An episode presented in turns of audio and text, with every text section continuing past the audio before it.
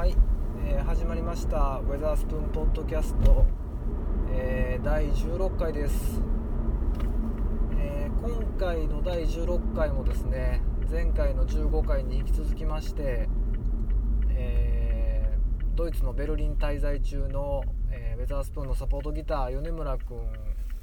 と、えウェザースプーンのアートディレクションを担当してくれてます、え森田君の対談になってます。えー前回はですね、えーっとまあ、米村さんのベルベルリンでの、まあ、日常というか、えドイツでの生活どんな感じという話を、まあ、2人でしてくれてるのがメインだったんですけど、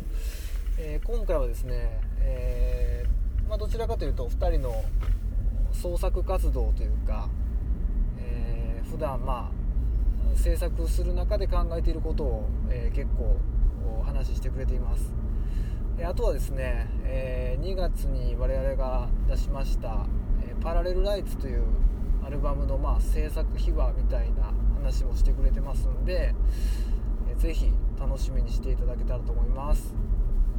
であの2人のお話聞いててちょっと僕も改めて思ったんですけどあのこの「パラレルライツ」っていうアルバムですね。あのウェザースプーンのメンバーだけじゃなくてやっぱりあのサポートしてくれてるえスリープランドさん、まあ、またはそのアート担当の森田君の、ま、影響をすごい受けながら、えまたいろんなアイデアもらいながら、ま、完成できたアルバムだなと思いました。で、まあ、改めてここで、まあ、お二人にお礼も言いたいなと思ったのとまあえーなんでお前いきなり冒頭喋ってんねんという話なんですけど前回もちょっとあのポッドキャストの後半に出てきたんですけどあのセックスマシンガンズにちょっとこう影響を受けちゃってる米村さんがですね冒頭いきなりシャウトをかましてきます。でまあそのシャウトいきなり流れてもちょっとあれなんで、えーまあ聞き逃すなよという意味もあって今僕は喋ってるんですけど、えーウェザースプーンの練習の帰り道です。えー12月の19日ガンツトイトイトイで、えー久しぶりのフルメンバーでのフルメンバーというか、まあ、4人でのライブやりますのでぜひお越しいただけたらと思います。じゃあ、えー早速米村さんのシャウトから聞いていただきます。米村さん張り切ってどうぞ。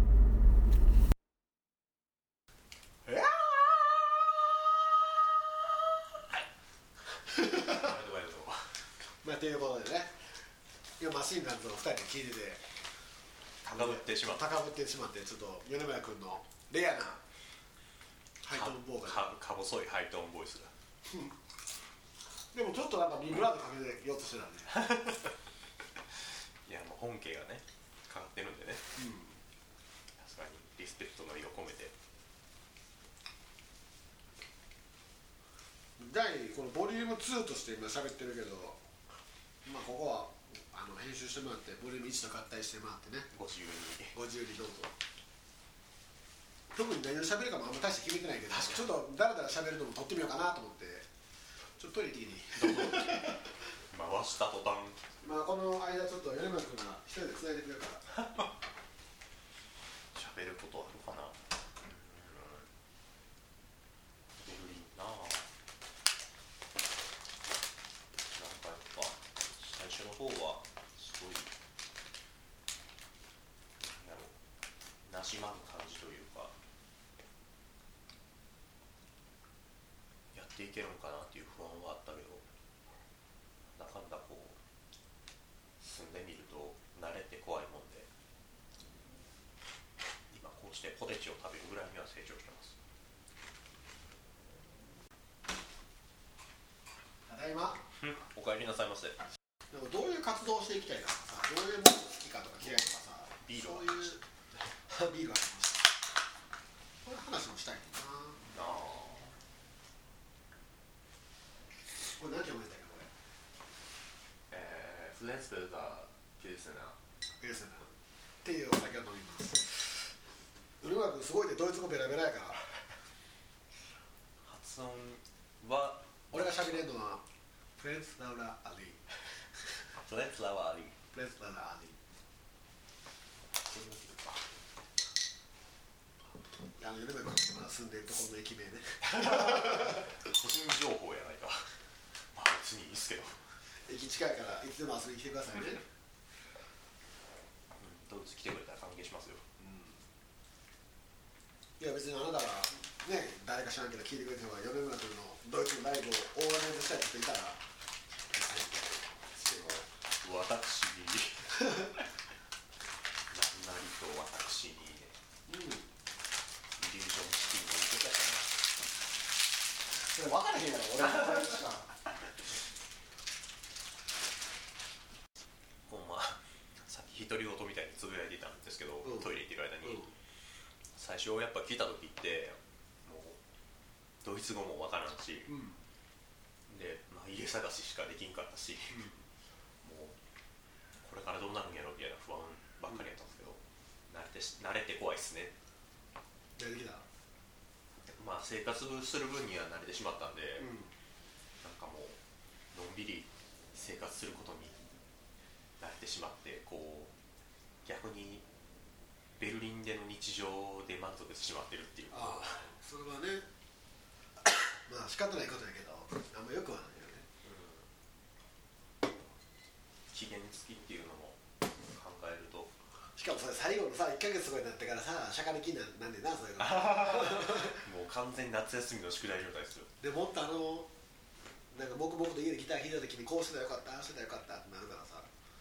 それだけは避けたい。でも来月とかに変えるっていうので毎月もらわなそうですね。それぐらいの。さすがに俺みたいに1週間やったらちょっともうそれはないけどね。目指すっていうことなんか残そうっていうのがそもそも。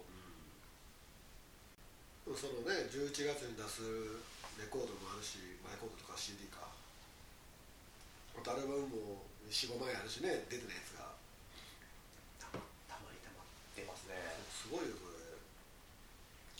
どう出すかってことをね結構考えるよね。うんうん。やっぱパラレルライツもコンセプトがっつり持たしてうん。コンセプトアルバムとして出したっていうのもあったし、まあまあ、音楽自体はいいもんができると思ってはいるんでうん。あとはそのアプローチの仕方うん。一つでだいぶ変わるんちゃうかなってなんか一心は思ってるんで、やっぱもうちょっとそっちの方でも面白い提供の仕方っていうのを考えてやりたいな、やっぱいい曲作っててもねその見せ方とか出し方がへもったいなかったらねやっぱりその届くはずやった人にも届けへんかったりするしね。結構この話もねそのしたけどねアルバム聴かせてもらったとか、うん。やっぱりその何枚かあってもうめちゃめちゃ今すぐ出したらいいっていうのもあんねんけど、その出来を例えば実践作のバンドキャンプでアップするだけっていうのはあまりにももったいないからほんまにちょっと背伸びして自分が出したい理想のレベルから出すぐらいの感じでやろうって言ってて、まあ、だからベルリンに来た時にねそういうアプローチができやすかったらいいなみたいな話もしてたけど。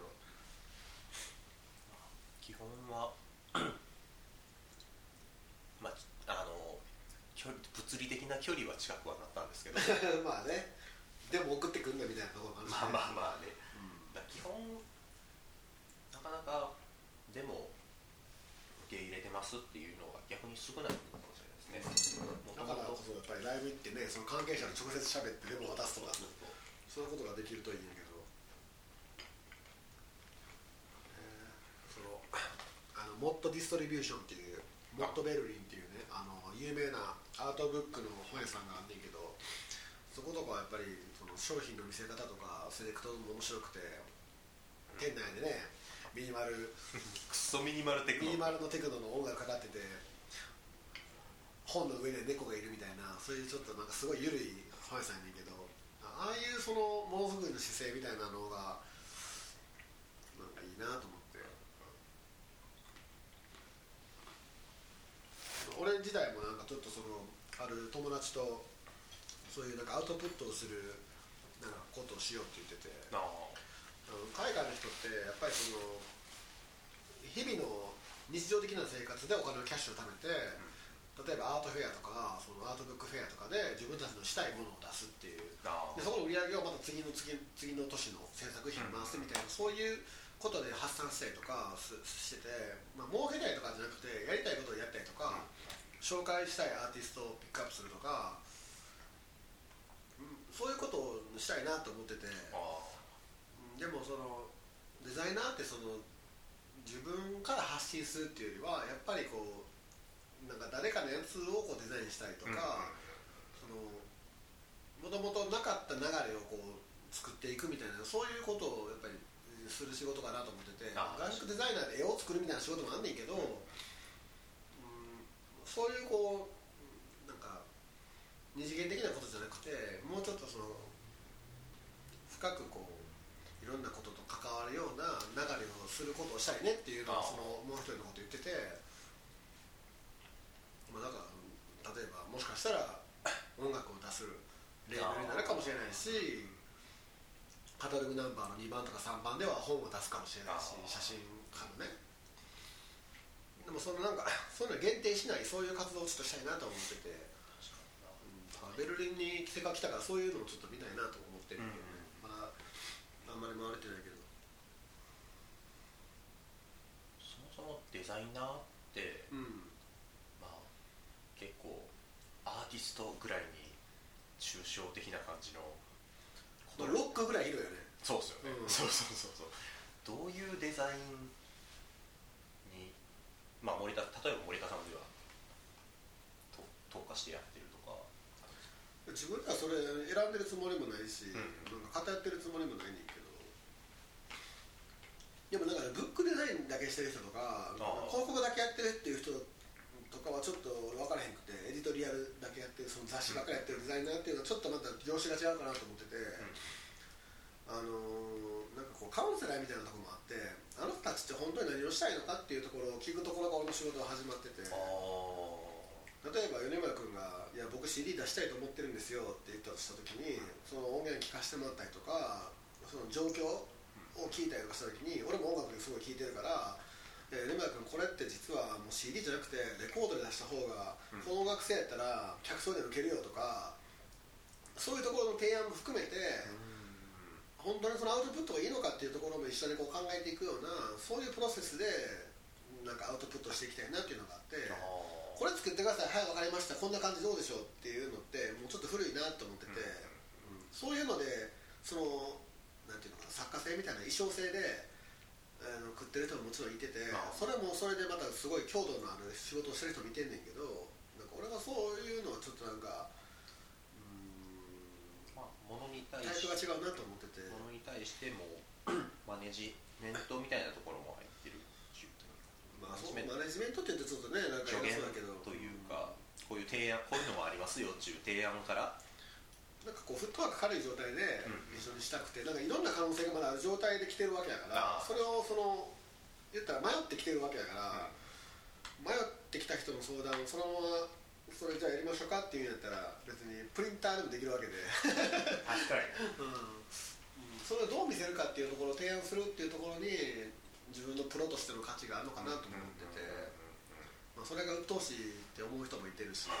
ありがたいなと思ってくれる人もいてるかもしれないしだからあの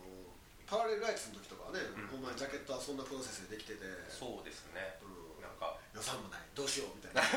もうもちろんそんなこともあるし、うんでもやっぱりあの、うん、トランプとも長い間すごいジャケットについて話したし、どういう感じでこのコンセプトアルバムを出すかっていうのをすごい考えてんけど、うん。まあもうそれはあの4回目やったかな。3回目かなんかで。あそうですね。34回。目ぐらいで確かパラレルライツの回があったからそれはまあ聞いてもらったら分かるんだけど、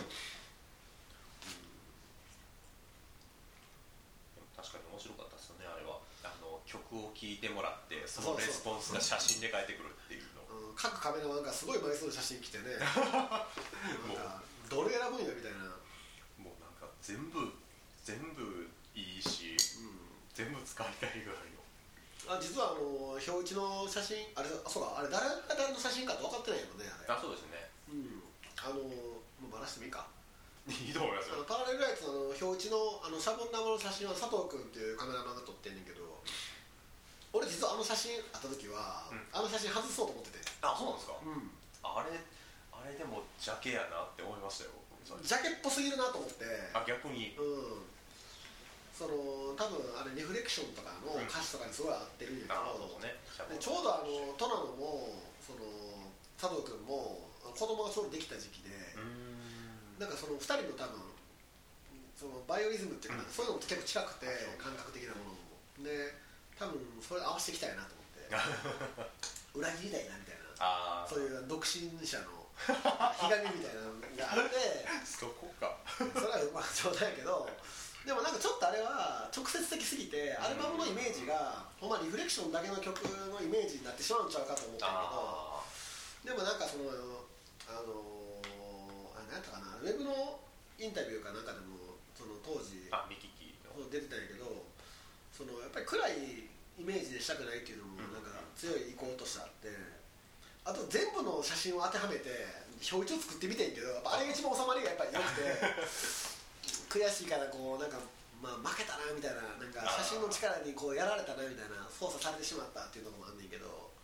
確かに。なでもあれは本当にこれってなりましたもんね。まだ出てないけど一応なんかアナログデータするね。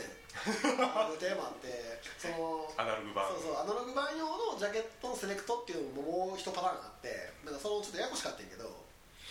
んでもあれはあれで色調暗いからまあまあ全然そうみんな知らへんからなんとも言えまあ、イメージが全然違うねんけどでもそんなあのジャケットのイメージなんてさ聴く人にその音楽の聴く人によって音楽のイメージも変わるみたいにうん。何個も別にあってもいいと思うしさ。確かに特に今回のそのパラレルライツに関しては音楽のテーマもそういう許容性を持ってるにうんうん。コンセプトやし。そうですね。ん。なんか面白いなと思って。だから一石五鳥ぐらいあったなんかアイデアやったね。なんかココーヒーやり飲んでてなんかおしっこしてて、はいはい。なんか確か思いついたかな。でトラでどう？みたいな。やっ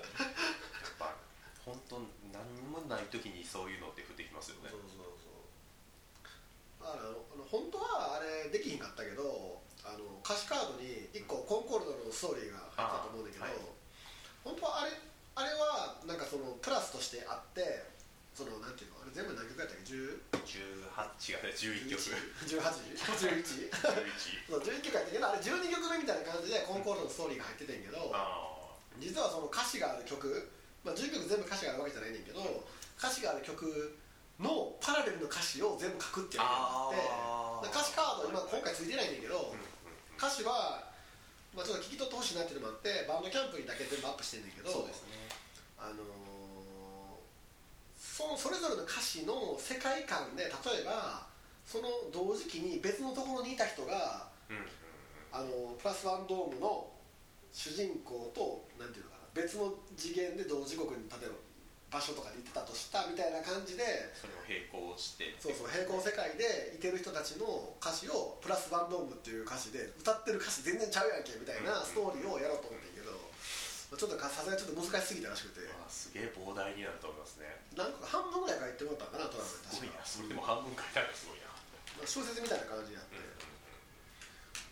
もうそれはそれで読み物として別出版されるレベルですね。いやそれもなんか結構でもいつかそういうのもやりたかったんやけど、なんかその歌ってる歌詞と全然違う歌詞をつけるっていうのもなんか歌詞にするっていうのは難しくて。やっぱりその曲ないし、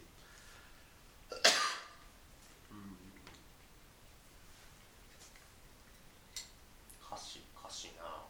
なんか米村君もね今後ちょっともしたら歌うかもしれないみたいな。うんそんな話もさっきちょっとしてたけどね。なんかライブではたまに声使ってまだ声っていうレベルですわ、あのちょっと使ってライブしたりとかはあったんですけどやっぱり詩ってひねり出すのすっげえ難しくて、なんかこの音に当てはなんか僕は世界観その詩の世界観どうこうっていうよりは音に合った言葉音に合った詩みたいなんで考えようとしててただそれ降ってくるのがすごい難しいから、まだとりあえずもぞもぞと声を発するだけにはなってるんですけどそういうのも実現はしていきたいですね。だからその言葉選び。なんかあのスパングルコールリライうんブバンドがいるじゃないですか、うん日本のバンドねそうそうです、あれとかはあの音の感じで言葉を選んでるらしくて。歌詞意味分からへんもんね。そう。でもそれがそのいかようにも捉えられるようなうん含みを持ってるような。たまにねその部分だけ聞こえてきてそれが刺さったりとかすそうそうそうそうそうそう。そういうのにすごいあの憧れというかうん。影響あって。そういうあそこまではさすがにあそこまでの節回しはよっぽど無理ですけど、そういうふうになんかふとした刺さるような言葉っていうのは絶対どっか無意識でも持ってるはずなんで、そういうことができたらなっていうのは思ってますね。やっぱ音っていうよりもその言葉の意味を含めたアプローチに興味あるんよでも音よりかもしれないですまだ。言葉うん。はっきりした言葉ってやっぱだいぶ直接的なんで言葉使ってるのになんかこう的というかふわっとしてるなっていうあんまり、まあ、アンビエントみたいなジャンルでやってる人間なんで、まあ、そこまで自分はもうもはやアンビエントかっていうような最近の作りなんですけどうんあのやっぱ表 なんかどうしてもね歌物とかになると「俺の歌を聴け!」ぐらいの 勢いのバンド弾き語り、まあ歌歌うのって総じてそういう感じじゃないですか、まあ、ね。僕はウェザースプーンにはそんな感じはみじんも。ディスられてるぞ、みじんも思ってないって言ったらおかしいですけど、うん。まあ、やっぱそのでもまあでも言葉のそのメッセージは届いてくれと思って歌ってるはずやけどね、あまあまあもちろんそうですよね、まあ、そのまあ自分の中で真意はあるけどやっぱ捉え方は人それぞれっていうのが僕の中では音楽やってる上ではうん。前提にあって、だからうん難しいですね。音音言葉を用意するとどうしてもそれがだいぶ直接的にはなるんですけど、うん。それを何とかしてこう、えー、といかようにも捉えれるような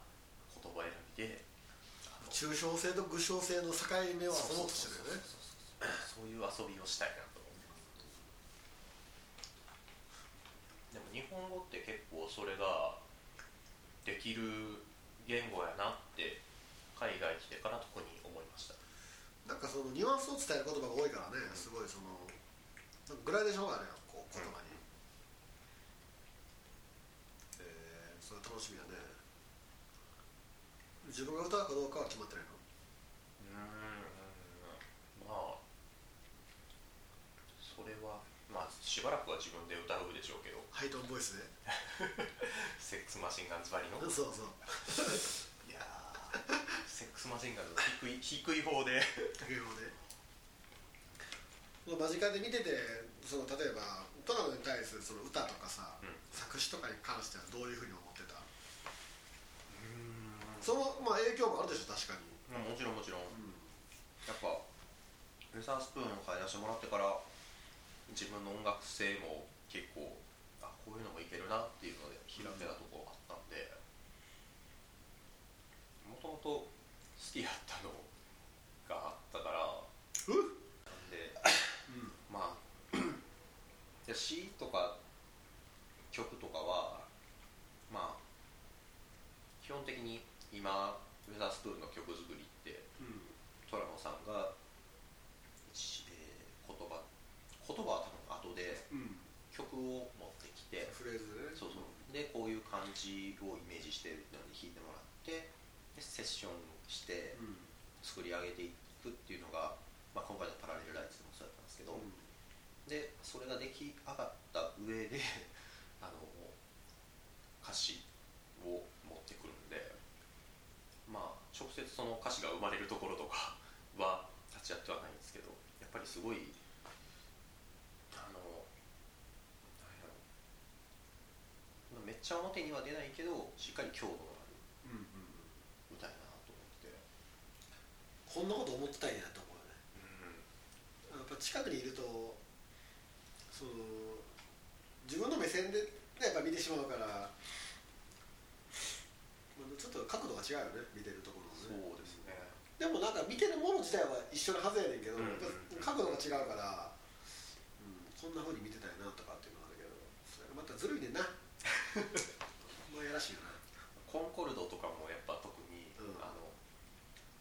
まあ歌も曲も載ってないまっさらなところじゃないですか、うんうんうん。本当に C だけ。あれとかは一番そういう部分がむき出しになってる感じはありますね。それやからすごいなこの人。一回なんか普通の読み物も書いてほしいけどね。そうですね。なんか短編集的なこうショートショートみたいなんでも。そうまあそれでその物語を作って、うん逆にそれにサントラつけるっていうのもあー。なんかいつもほら歌先やん。うんうん。だから詩先やねんけどその詩先も歌詞の詩じゃなくて文章の方文章のとして出来上がってるシーンの。でもあのコンコルドは実はもともとあのミハスミハス・バイスティームっていうあの俺とその佐藤君とトラトラノのユニットがあってんけど、ライブでいつも MC であの SE かでかかってるやつやねんけどそれの時の第2弾として、うん。そういうアプローチをしようっていうアイデアが実はあって試先で作って。先というかそのまあ言ったらカメラマンがいてるわけだから、うん。そのカメラマンはやっぱりそのビジュアル化するでしょ、うん。そのビジュアル化するためのシナプスを書いてくれへんかみたいな、シナリオをね書いてくれって言ってでそれがまあその時もうあの実はコンコルドも出来上がっててあともう一個あるんだけど、うーん。ああいうストーリーが、はいはい。そうだったでもそのコンコルドがもうお取られへんくなって どうしようかなみたいなことになって。ああそう中華になっててんけど。でも実はあれがそのなんかパラレルなんちゃうんかみたいな話があって、うん。あれをそのさっき言った他の11曲のパラレル歌詞の代わりにあれを載せるのはどうやってなってて、あまあ、だからあれを載せたいがためにその歌の歌詞を、まあ、あえてちょっと不便やけどまあ省いたっていう経緯やねんけどね、でも僕は、うん、歌詞載ってなくてよかったなってなんか思いました。ほんま？しかも今回ちょっと英語で歌ってるのもあるからさ、まあ。そこの部分に関してはちょっと、まあ、不親切すぎるかなと思うけど、でもどっちみち英語で書いてても英語分からへんやつもおるし。まあ訳詞を訳詞なんて載せ出したら一番まあね微妙やなとは思うし、そうねなんかそのアルバム出るまでに例えば米村君がちょうど参加する前ぐらいから、あの谷本さんとトラノがやってたりとかしてるライブ音源とかがあってその時の MC とかであのなんかそのエッフェルタワーとかえのなんかあとプラスワンドーンとかのなんでこう歌ってるかっていうのがちょっとその流れでヒントとしてあったりとかするのもあって、そういう文脈を全部分かってたらね歌詞とかなくても全然こういけんねんけどさすがにちょっと分からへんよね。だから歌詞見たかったらウェザースプーンのバンドキャラでいてくれればあの全部棚で見れるんで見てもらって。サーティエイト載ってましたっけ？最低ではねあの歌詞はね載せないっていううん。意向があって、実は俺もその知らんで歌詞、俺大体の歌詞は持ってるねんけどあれは大体の歌詞を持っているメンバーじゃないんですよ。教えてくれるから、教えてって言って。うん。うん。あの歌詞とか歌っていうのはまたちょっと不思議なそうなん。ですよね全然まだ扱いきれないこ言葉、まあ、声はまだしもねアンビエントとかも結構はーっていう声をサンプリングしていろいろしてそういうなんかアンビエントとかそういうエクスペリメンタル系でその言葉を音としてじゃなくて言葉の意味も含めて、まあ、遊んでたりとか使ってる人とかのアプローチってあるの？ポエトリーリーディングですかね。まあでもそれはね結構あるあるあるからね、ポエトリーとかそれは結構詩にすごい寄ってるけど。そうですね。なかなか、まあ、僕もともとこういうアンビエントドローンにハマり出したきっかけはグルーパーっていううんうんクランキーからリリースしてるアーティストなんですけどあの人はねアシッドフォークミーツドローンみたいな音をうん。作ってて、あれも確かね歌詞載ってたり載ってなかったりなんですよ、でもしっかり歌ってることは歌ってて。あれもそのまあ僕が英語ちゃんと読み切らんっていうのもあるかもしれんですけど、音と言葉のその親和性みたいなのがすごく良くてそういうところも目指したいなと思いながら。今のところそのそれ用の曲を作ったりとかしてるの？ああ今のところ俺聴かせてもらってる4枚のアルバムはね音が入ってるよね声が。そうですね声は。まあマイクがないっていうのが一番あなんです。けど、まあね。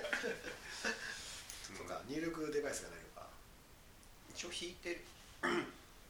ギターで自分で弾いてる分には何個かは今用意はしてるんですけど、まだちょっとアウトプットには至ってない、ライブとかでね試せるといいけどね、あやっぱライブか。せっかく来てるのにな。ね。ドイツ来てから1本しかしてないっていう。それやな。昨日アウトレット行った時にね会場イベントスペース貸してますよっていうのあったけど。も でかすぎっすよねう体育館ぐらい広かったよな。あれもパン工場元パン工場やったところをイベントスペースにしてますみたいな。こっちめっちゃ多いですもんね。意外と買いやすいんじゃんまあそうか。1回10万円って上がれる？1回10万。ああでも。そうや。アーティスト台湾よ共演読んで。10え？10万でしょ？20 2000夕方の3時ぐらいから借りて9時ぐらいまで10万ちょって思ってしまう。でも広かったらねやっぱ音の鳴りがあるし、うんうんうんうん。あんだけ広かったらね、うん。反響もすごそうやし。まあ機材は。スピーカーだけやね。スピーカーどっか借りてこなあかんからな。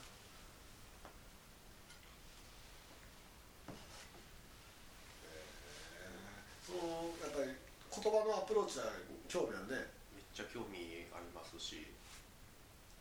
多分誰も米山君が言葉を発するとは思ってないからね。間違いないですね。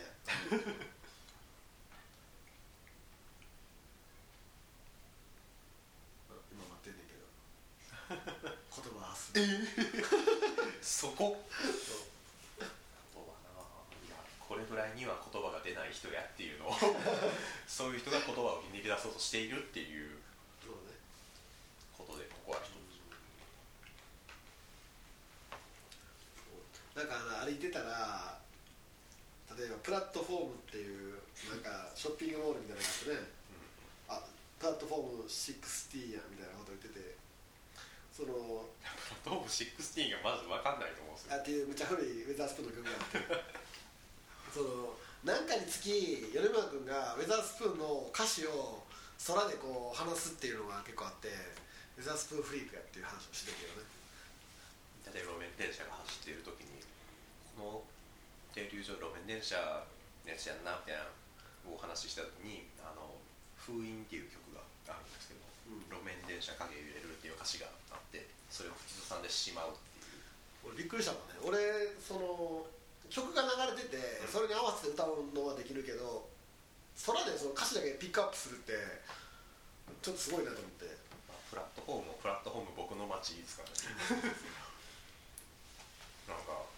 そうやっぱ言葉好きなんやな自分って思うのはそうね。そこの結びつきというかなんかこう街で見たものに対して曲はすごい好きやからずっと聴いてて、うん。街で見たものに対してあこれあの曲のみたいうん。なが無意識にパッて出ちゃう時があって。歌詞聴いてる時ってどういう感じで聴く？なんかその自分がさその歌詞の、えー、と例えば私にこう憑依するっていう。ああ俺どうしてもやっぱりトラノとは同い年やし、まあ近いなと思ってるからやっぱり自分にどうしても重ねてしまうしああの、まあ、重なってない部分は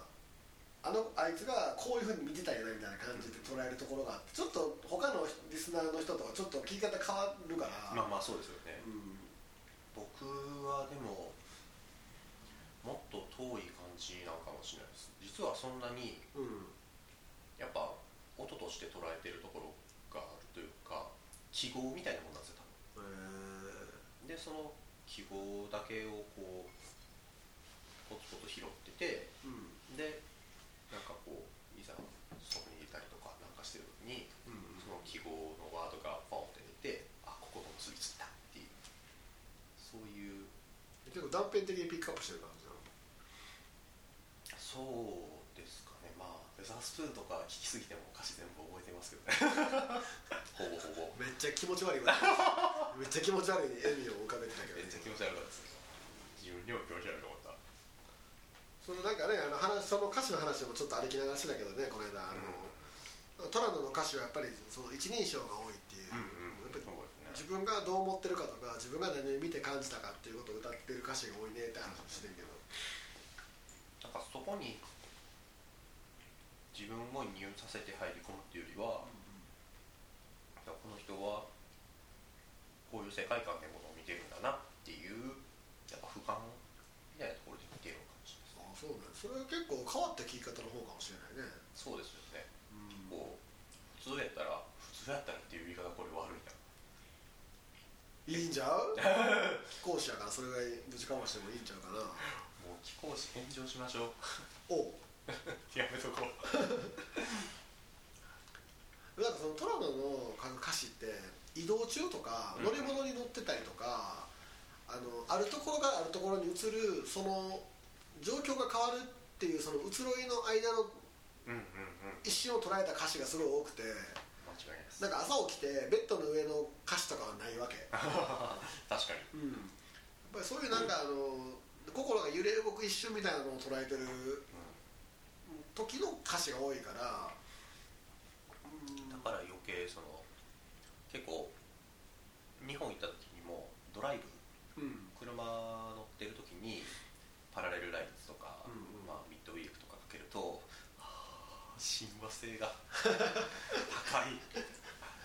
昔ねあった「オービス」って曲とかはね特にもう車乗ってる時とかにはそうですね。ドンピシャやねんけど、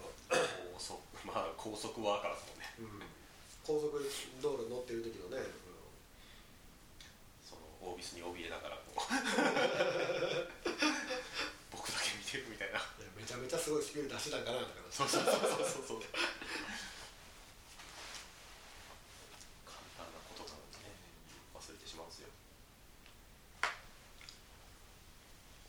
何々今のい言うやだいぶ気象いなと思っていやこんだけ引き込んでくれてたら嬉しいないやーうんとほんと聞こまあもちろんあのバンドでやるっていうのもあって聞き込んだのもあるんですけどそれ以前に好きだから。ああれ何やったっけ？これポッドキャスト撮る時に言おうと思ってたんやけどほら2人で喋ってて気づいたやつあったやん。何やったっけ？あのスカイツリーの歌詞がさあのほら封印と解放のさあれプラス300プラス200やったっけ？ああそれあの LINE のあの画面見て分からへんやつ。LINE のみ LINE でやり取りしてるときに。あそうなんか200年未来のそうあの「アンプロン・ディ・フィオリエ」っていう曲があってもともとそれは1曲やってんけどもう1曲それの同じ名前の曲がもう1個あってでもともと先にできてた方は「封印」っていう一応まあ歌唱がついててでもう1個は「解放」っていう歌唱がついててんけどその「解放」とかっていう名前がつく前に俺がそのライブ音源とかのデモをもらった時に「アンプロン・ディ・フィオリエプラス200」って書いてあってああそうそう。そうプラス200って何やみたいな話した時になんか200年先ぐらいの感じのみたいな感じの説明されてて、っていう話を俺がなんか米山君にしたら米山君がスカイツリーのスカイツリーのとこに200年未来の僕に届いたっていう。そうそうそれ歌詞それじゃないですかみたいなこと言ってて俺もそれ気づけへんくて えマジでそれそうじゃんみたいな。もう完全にそれも僕200年未来のっていう記号で捉えてたから、うんうんそれが多分パッと出たあれびっくりしたわあれ多分俺かまちゃんとかホーリーも気づいてないね もしかしたらトラノはまあ分かってるかもしれない。まあまあまあそうですね。あれはびっくりしたね。よかった思い出すね。ああよかったよかった。後からこれ話しておけばよかったって思ったら後悔するから。いやーあれは本当ねプラス200って何やってなりますもんね。うん。また発表曲の中で話をするっていうそうスカイツリーっていうのもあれやもんな。200曲かもな一応。ライブでやったぐらいですもん。ねそうか。スカイツリーも発表してないか。ですね。あれあのライブストリームでもやってなかった？やったかな。1回目のコンピュータールーム。やってた？やった気がします。ああれもしあれもシンガポールから始まったよちょっとちょっとチこの辺は記憶が定かじゃないのであれですけど。でも入って1年足らずぐらいの時やったから、うん多分そんなに曲はなくてスカイツリーとあそれ星を見て帰ろうもやったよ、うんうんうんあだから多分スカイツリーやってますわ。星を見て帰ろうもまだ出てないね。そうそうそう出てへんやつで今思い出しました。出てへん曲多すぎるからな。多いっすよねこの間出たプラネットサイダー。はい。がトリコロールとプラネットサリダーと。プラネットサイダーも相当古い曲だから。トリコロール2004年か。イタリア EP が2004年なそう。聞いてくれたかな？イタリア EP どこでも聞かないからな。YouTube に勝手にアップしたのかな。多分ね誰も何も言わん気がする 亀ちゃんとかも怒られるかもしれないけど俺。ああちょっと権利がみたいな。そうそう。ちょっと僕を通してもらわないとみたいな。いやー。そうかスイープランドが歌詞世界に入ってくるとはな。でも言葉には本当いつか挑戦したいなとは思ってて。うん。それは自分でやっぱ書きたいのやっぱりああでもありかな。誰かそのなんか詩を詩提供してもらう人にもらうとか。ああうん。それも、あとは自分で書いて誰かに歌ってもらうっていうのもあるし、その辺もすごくやっぱ人を絡めると全然自分の予期しないところに行ったりとかするって、うん。それも面白いなとは思ってて、可能性がすごいあるよね、まあ、それも前でやってみたいなと思ってるんですけど、募集職募集してます。僕に詩を提供してくれる人または僕の詩を読み上げてくれる人を募集してます。あ詩を読み上げるで思い出した。実は僕一回ややったことあるっていうか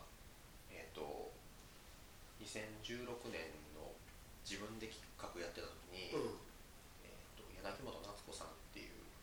まあ、歌うたいの人うんとデュオでやった時があって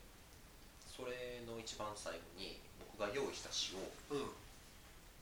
ポエトリーリーディングっていうほどなんかめっちゃ詩をバーって読むって感じじゃないんですけど僕が用意した詩を読んでもらって、うん。それに僕がドローンをへ作るってえいうことをやってたんですよライブで、その音源存在してないの？ないですね。なんで撮ってへんねん。その一夜限りの。いけなかったかな。残念やな。その時のえっ、と鳥は リーリリーですリそう。あ持っていくねゆぐしくん。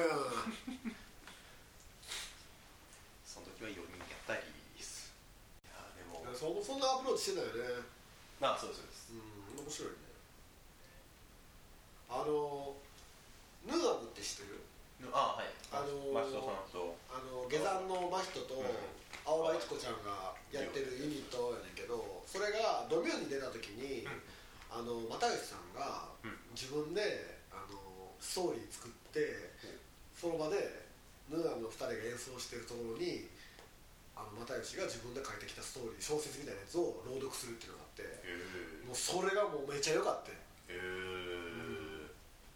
あれはすごかったね。あれはなんかどっちかっていうと小説読むって感じやから朗読に近いねんけど、うん。うん、すごい良かったね。その多分ストーリーもヌーの他のアルバムの曲のフレーズとかからインスパイア受けて使う、うん、作られてるからあその世界線が、まあ、一緒っていうか、延長線上みたいな感じになっててあれは面白かったね。お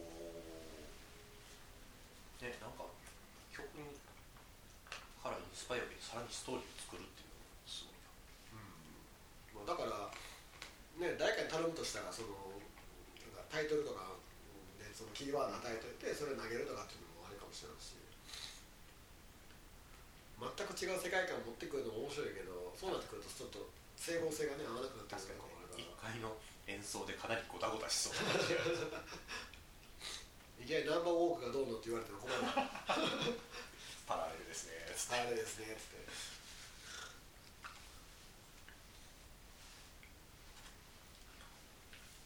パラレ出たの2月なんですよ。ねそうよみんな勝ったかな？いや勝ってへん人はこれ聞いてないでしょ。まあまあそうでしょうね。でも5人ぐらいしか聞いてないって噂やからな。メンバー4人と。もうフルやんか。そうそうメンバー4人とあともう一人ほらあの人。あの広島の人。広島。え岡山？岡山か。大島さん？あそう大島さんね。その5人しか聞いてないから。かしこまって喋らなくてもどうせメンバーしか聞いてないから別に。いいけどあとゆうちかな。井口君はあれ自分のところの回しか聞いてない。ひで井口君聞いてる？ー 同い年なんですよ。あ知ってましたっけ？あそうなのへえあのリリーのリリリーの3人は同い年なんですよ。へえ29歳。ですです。東京でもライブやってよ。あでも最近そうか。えっ、とサポートメンバー入って12月にえっ、とサポートメンバー新しいメンバーに。おこれあれじゃん告知ちゃうこれ。まあそっから 来年からまあ東京とかでも多分ライブやるんちゃうかな。告知せんでいいの？リリーの。リリリーの告知？やめとく？えいや10 月29日って。終わってるやんもう。ほんまや。草の根レーベルっていうつってでもあれもえっ、となんいつやって何年前やったかな草の根レーベルで企画やって、えっ、とビジョうん、うん、ンにミヤオを呼んでへえ。そうそう。で企画でライブやったのが1回あってあの企画もう一回なんか面白いからやってほしいな主催はリリリー？あそうです。でミヤオ来たんへまあ僕は行けなかったんですけど。えあそうね。呼ばれもしなかった？はい まあそういうことですよゆうじ君そういうとこやぞ。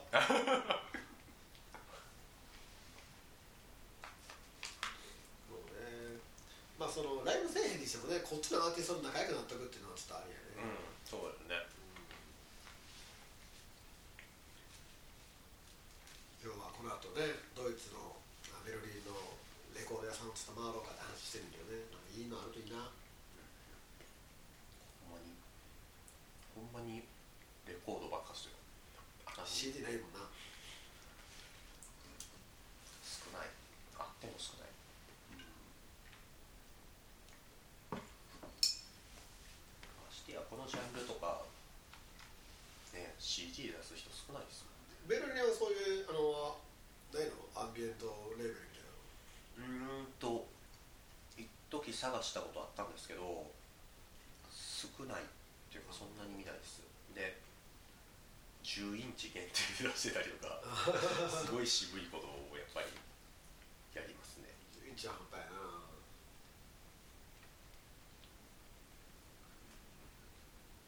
ベルリン自体にはないなやっぱり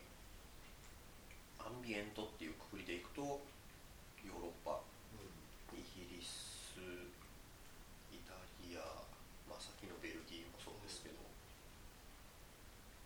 が多いかなとベルギーベルギーはまあそこだけしか知らないんですけど、まあ、イギリスが一番多い気がしますねもしかしたら次ねベルリンから出たら ESS の可能性もゼロじゃないかな高いんですよ高い物価がもうお金はなんとか頑張ろう、そうですね俺の友達もイギリス住んでるしね、ああまあ、でもなんとかなってるみたいだしあまあじゃあそんな感じでボリューム2はいろんなことを話しましたがこれがボリューム2で放送されているかは分かりませんが。ねアートディレクター森田と,、スリープランド米村がえーと全然ウェザースプーンのメンバーじゃない2人がお送りしました。た。ではまた